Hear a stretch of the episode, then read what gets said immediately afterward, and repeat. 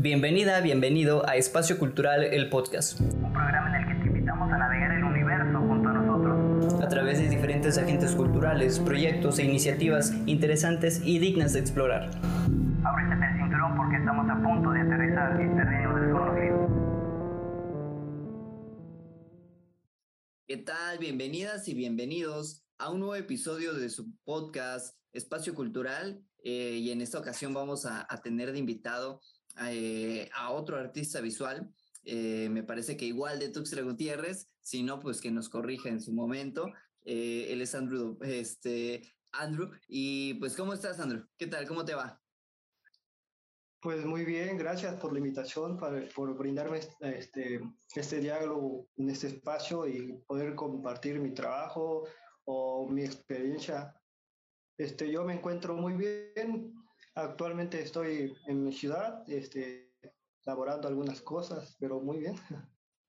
Perfectísimo. Ahorita vamos a ir este, desglosando todos los, los temas posibles que, que, que, podamos abordar dentro de nuestro eh, rango de tiempo. Me gustaría preguntarte, Andrew, eh, ¿cómo es que ha sido tu acercamiento a las artes visuales? Más o menos, en qué momento, eh, vaya, ya muchos artistas y creadores, creadoras nos han dicho que desde, desde niños, ¿no? Lo normal, ¿no? Que te ponen a pintar y todo eso, pero este, más allá de, de esas primeras experiencias, ¿en qué momento tú te interesaste por, eh, vaya, pro, profesionalizarte en, en, en, la disciplina?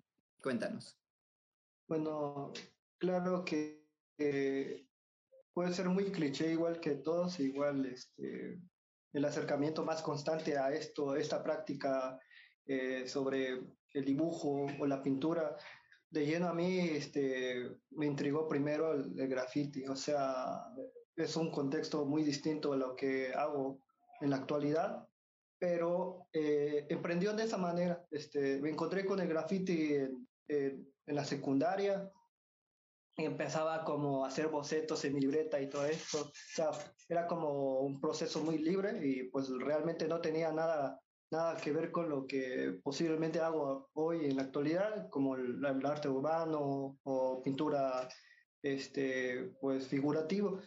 Eh, yo creo que pues se dio de se dio como el paso, creo que hay un punto muy importante en mi vida que que creo que es cuando conocí a Gil Rodríguez, eh, es un egresado igual de la licenciatura en artes visuales, entonces como que pues ahí este, tuvimos una, un acercamiento constante con él y pues él me motivó principalmente a estudiar, meterme a, a la carrera de lleno a, a, visuales.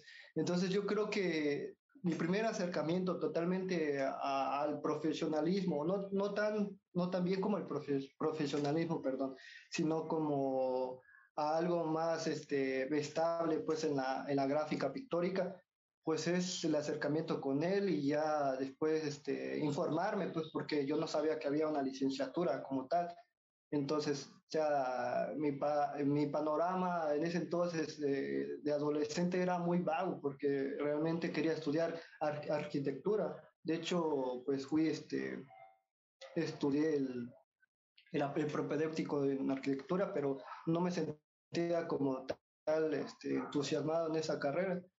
Pero después es que, después del de, acercamiento con Gil y ya informarme sobre esto, de la carrera, pues ahí cambió totalmente mi, mi, mi producción gráfica y pictórica. Oye, qué, qué interesante todo esto que cuentas porque, pues, eh, pues de todo esto que dices, hay como un, un, un, camino muy este, estrepitoso, ¿no? O sea, vas como convergiendo con, con el arte urbano, con esa cuestión de, del graffiti, con un referente, ¿no? En ese momento, que, que, que, es este, el compañero Gil y todo eso, y llegas a artes visuales. ¿Cómo fue tu experiencia eh, en la carrera? ¿Es lo que tú esperabas? ¿Te quedó a deber? ¿Te dio las herramientas necesarias para que tú abrieras tu propio camino? ¿Cómo fue toda esta experiencia?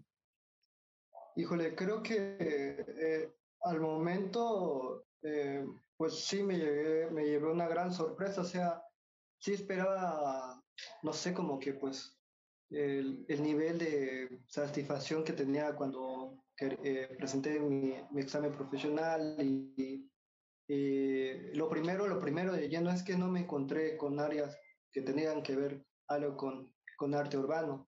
Después, después de todo ese, de ese proceso, yo creo que, o sea, fue tan inmediato y espontáneo, pues todo eso del proceso de estudiante, yo creo que sí me, tuve que como que acomodar algunas cosas porque yo, yo totalmente hacía ilustración, o sea, no nada que ver, como te comento, nada que ver con el Andro de hace siete, ocho años. Este, y dije, no manches, entonces como que tengo que producir algo que de, de lleno me puse a hacer eh, cosas muy figurativas eh, me acerqué mucho al óleo, eh, tuve cierto criterio con la pintura este, durante mi formación, o sea, y después llegó algo muy interesante, creo que también eso tuvo que ver mucho en mi formación en la plástica, cuando me encuentro con el informalismo, o sea, eh, me informo sobre pintura informalista y, y, yo realmente como que me apasionó demasiado la pintura informalista eh, por por los criterios este, plásticos, las texturas, y dije, es otra, eh, otra connotación este, gráfica. Y dije, no manches, esto es impresionante realmente, porque cuando me puse a hacer eh, Mimesis, el, el, ideal que tiene en ese momento un estudiante eh, normal en, en, una carrera de artes es, es crear como que pues cierto realismo en, tu pintura o agarrar un nivel fotorrealista, pero pues ya a partir de, de, que tuve acercamiento con, con, con, la pintura informalista, entonces dije pues ah, este, me, me motivó plenamente para hacer como que eh, producción con ese, con ese criterio. Y, y, antemano creo que también funcionó eh, la idea, creo que, bueno, no, no sé si fue la idea de la, de la licenciatura, no sé, pero trajeron a, a un docente que es de Jalapa, se llama Israel Barrón. Entonces, también me, me ayudó demasiado porque pues yo como creador eh, tengo como dos variantes, dos personalidades en ese, en, bueno, en este momento también porque me gusta ilustrar, igual de la misma forma me gusta estar pintando figurativo, pero conocer a este maestro me llenó de, tanta plenitud, o sea, conocer que la ilustración eh, en un margen tiene tanta importancia y no como la sociedad o, o el, mismo sector eh, estudiantil cree que tiene la ilustración completamente, eso es una, una idea tan errónea que tenemos como, como creadores, este, disminuir el criterio de la ilustración a, ante la pintura o cosas así. Entonces creo que eso es como los balances que he tenido como, como creador en, en mi profesión. Perfecto, me encanta todo lo que dices porque pues hacia allá es a donde nos queremos dirigir porque pues comentas muchas cosas, ¿no? O sea, eh, lo que puede pasar eh, cuando entras a una licenciatura en la que pues tienes ciertas expectativas como tú, ¿no? Que esperabas encontrar o, o, escuchar que, que hablaran de, de, del arte urbano, así como también este, te abrieron las posibilidades, algún maestro o las técnicas que te enseñaron, ¿no? Y, y pudiste experimentar pues el arte visual este, y plástico desde otras disciplinas y desde otras áreas, ¿no? explotándolo eh, de acuerdo a tus, a tus capacidades y a la manera en que te, enseñaban las disciplinas y las técnicas, ¿verdad?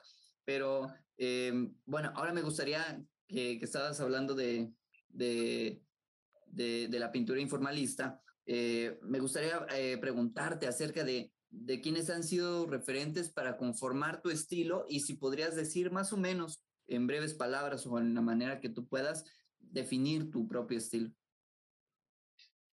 Bueno, eh, creo que el, proceso creativo de un pintor rige por el conductivismo que tiene la relación en su entorno. Eh, yo creo que no sé, este, como referente en la pintura informalista, pues como, como tal, eh, pues hay un pintor eh, se llama Alcen Kiefer, eh, tenemos un pintor acá, de, hecho es de lo más grandioso que tenemos acá en México también, este, se llama Rafael Cauduro, que ves la, la obra de ese señor es impresionante realmente porque trabaja con, con un material alterno, eh, material que no eh, necesariamente tiene que ser el, el, óleo, sino creo que la complejidad de, de, de, esta pintura es, es no solo la cuestión de, de crear la atmósfera o cuestiones este, humanas de canosidad o no sé. Yo creo que, creo que va más allá de un simple criterio técnico, porque realmente, o sea, ves la pieza de, de Rafael Cauduro y te dices, wow, esto es impresionante, no, o sea, realmente te quedas así con, con la impresión o, o, la admiración, o sea, creo que hasta estoy exagerando, estoy romantizando tanto la pintura de él, pero te dices, wow, cómo llegó a, a, crear este, este efecto de piel, o sea, es impresionante. Y aparte, la iconografía, pues el discurso conceptual que, que él maneja, pues no, no es como tan fácil de, de descalificar o crear un juicio. Eh, el, el, estilo que, que uno ma manifiesta como pintor o, o, tiene como de plano en, en un perfil dado a sus situaciones, creo que es, este, es como, no sé, las fotografías que nos tomamos en la, eh, en la, mañana o de forma rutinaria. Entonces, yo, yo, creo, yo creo que ando en ese proceso todavía explorativo, o sea, he este, como tenido ciertas, ciertas series, eh, una de, hecho de, de, las más interesantes que, bueno, que tengo trabajando se llama espectrografía. Yo creo que por eso, de, alguna manera, me han identificar las, las personas que, que, con las que me, tengo mucha cercanía, pero por cuestiones este, técnicas creo que todavía estoy en un proceso, porque estoy joven todavía en la plástica. Ah, perfecto, me encanta eso. Este, vaya, no solamente que sí, eh, que en realidad seas joven, sino que te consideres este, eh, como una persona, un creador en proceso, ¿no? De construcción y que, y que el estilo no solamente sea algo estático que tú llevas como un objeto en tu mochila, sino que va, es algo que tú vas como armando, ¿no? Como si fuera un rompecabezas. Este, y en algún momento, pues tú, eh, tú, tú podrás decir o podrás seguir diciendo que está en construcción continua, ¿no? Y creo que depende también de, del creador o de la creadora, eh, pues la capacidad de exploración, ¿no? Y de seguir reinventándose como, como artista y eso es lo que me gusta de, de, lo que comentas. Eh, entonces, me, me, gustaría preguntarte, en este momento, ¿qué te inspira este, o qué te hace, qué, te, qué, te, qué es lo que te impulsa para crear en este momento? Porque he visto en tus redes sociales que hay muchas eh, piezas eh, recientes que compartes que tienen que ver como con esta cuestión cotidiana, ¿no? Hay, hay algunas, este, un cuadros o ilustraciones que tienen que ver con una persona en una combi o con algunos animales o algo que tiene que ver con, con el entorno, ¿no? Este, o sea, todavía sigues tocando eh, la temática de, de, lo urbano, ¿no? Pero tal vez desde, desde otro punto, ¿no? No precisamente como, como lo que se imagina cuando alguien dice arte urbano, ¿no? Que podría ser este, algún mural u otra cosa, ¿no? Sino que lo llevas a algo eh, a lo, a lo realmente urbano y cotidiano, ¿no? Que es la gente que está transitando en las ciudades, en los mercados, en, en los, en los transportes públicos, en donde sea, ¿no? Y las cosas que rodean a, a, a, a la ciudad. Eh, entonces, ¿qué, ¿qué es lo que te inspira? Este programa es realizado y producido por Faro Austral. Bueno, creo que la inspiración viene, eh, no sé, viendo a mi familia. Eh, principalmente eso es eh, el, el, principal factor de, de, de, de, la creación a veces. La familia, la gente que tiene ahí, ahí cerca, eh, pues los vecinos, la señora del pozol, del mercado, o no sé, o sea, yo creo que eh, en este momento me encuentro eh, en un proceso eh, creando estos paisajes urbanos, pero con una iconografía que se sienta tustleca, o sea, que no se sienta reinventada o iPhone por el estilo o con, con una pretensión, digamos, este, glacial, porque pues, hay, hay que tener en cuenta eso, que que, eh, bueno, en la pintura pues igual existe ciertas jerarquías, de cómo ejecuta eh, pues eh, una pieza. Entonces, uno como pintor se debe cuestionar esas cosas porque igual el hecho de pintar, por ejemplo, una persona en la calle, o sea, estás como romantizando la idea de la pobreza y eso es este, algo nefasto como pintor, este, porque realmente estás como siendo muy turista de algo que, que no es, es ajeno y que también no es algo muy bueno de decir, o sea, no creo que la gente que anda en pobreza extremas digan, ah, pues está chido eso. No, pues yo creo que sinceramente, eh, pues ando haciendo los paisajes o, retratos de algunas personas porque creo que pues, son partes de mí, de mi entorno, cuando salgo, no sé, a un lugar o, o, cuando salgo a comer al mercado, pues me encuentro ese tipo de personas, me platico, tengo cercanía con ellos. Y eh, en, esa, en eso va la cuestión de, de los paisajes urbanos que estoy haciendo. Y cuestiones de los animales, porque realmente eh, yo este, me, me, titulé, bueno, me gradué porque estoy todavía en la tesis. Eh, yo me gradué con un proyecto que se llama Parrín, con nada que ver con lo que, con mi producción, o sea, con pintura, o sea, yo hice una investigación sobre el jardín porque pues también tengo cercanía este, de parte de mis abuelos con, que son de Soyaló, y pues allá abunda demasiado el, el enequén y todo, todas esas plantas este, endémicas.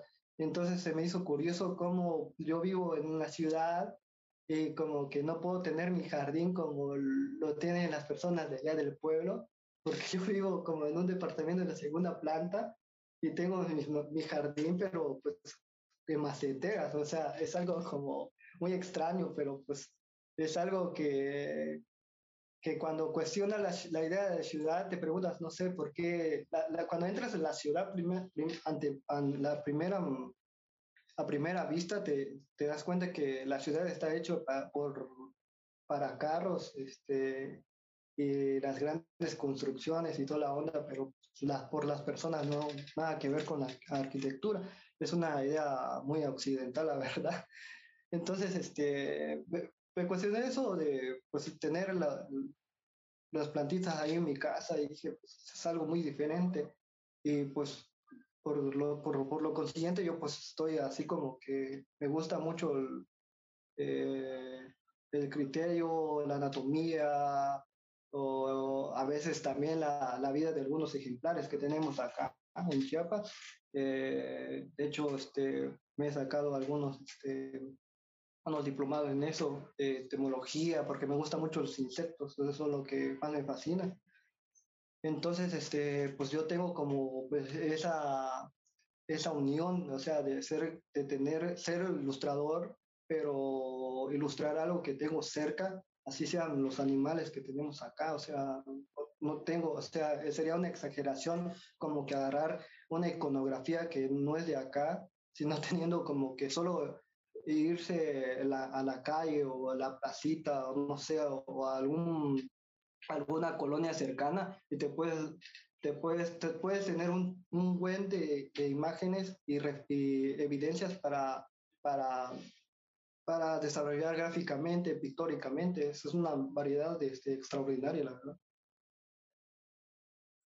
Perfecto, qué, qué gran respuesta porque me gusta. Hay muchas cosas que, por ejemplo, puedo identificar que una de ellas es esa curiosidad, repito, que, que, que, te impulsa no solamente a crear, sino a, a, conocer y acercarte a tu contexto o a las cosas que te interesan, ¿no? En este caso, pues hablabas de las personas con las que te este, con las que convives este, frecuentemente, que pueden ser tu familia o pueden ser, como lo decías, ¿no? La señora que vende pozol. Entonces, este, este acercamiento está muy, eh, pues muy apegado a lo que realmente haces, ¿no? Para, para alguien que no conoce esto que tú estás mencionando, tal vez este, y la pieza esté descontextualizada para ellas, ¿no? O alejadas de, de una idea que, que tiene que ver con esta cuestión de que el artista tuvo una relación este, estrecha con alguien para poder haber realizado esa obra.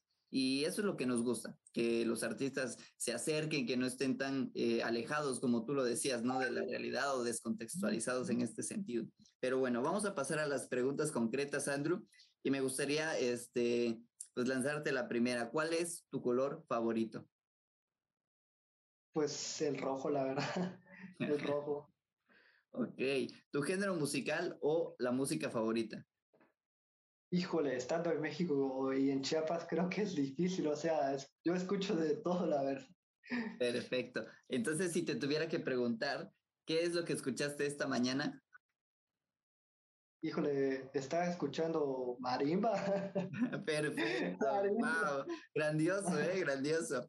Ahora, lo que más te gusta hacer.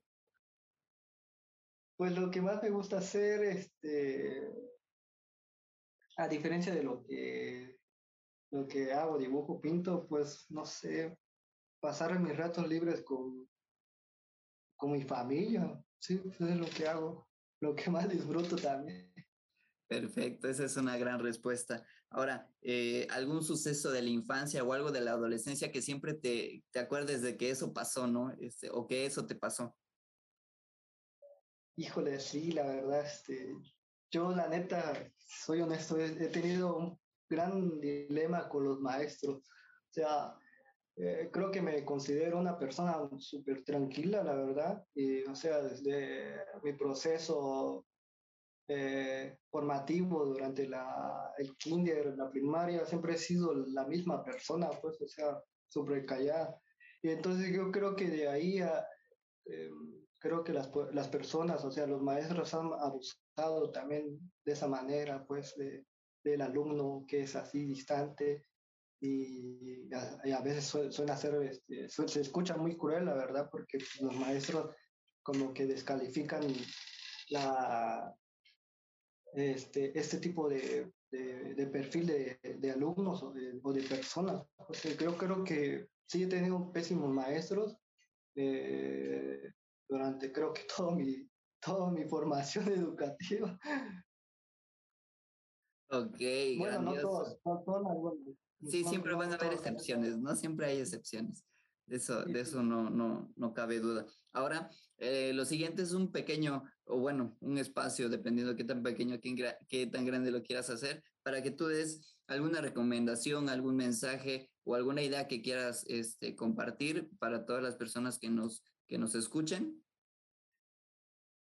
Pues este, principalmente que pues, apoyen pues la, a, la, a los creadores pues de acá, de, locales, o sea, que apoyen su trabajo, no necesariamente a veces tienen que comprar este, artículos o, obras de ellos, sino mismo que puedan este, ayudar a, a, reaccionar o, o, también compartir o, eso te trata también eso de, lo que, de lo que nosotros hacemos como creadores, se trata de que también las personas puedan opinar sobre, sobre la situación, o sea, tampoco hay que jerarquizar que, que alguna obra sea debatible, pues porque toda obra va a ser debatible y también este, se pueden crear juicios.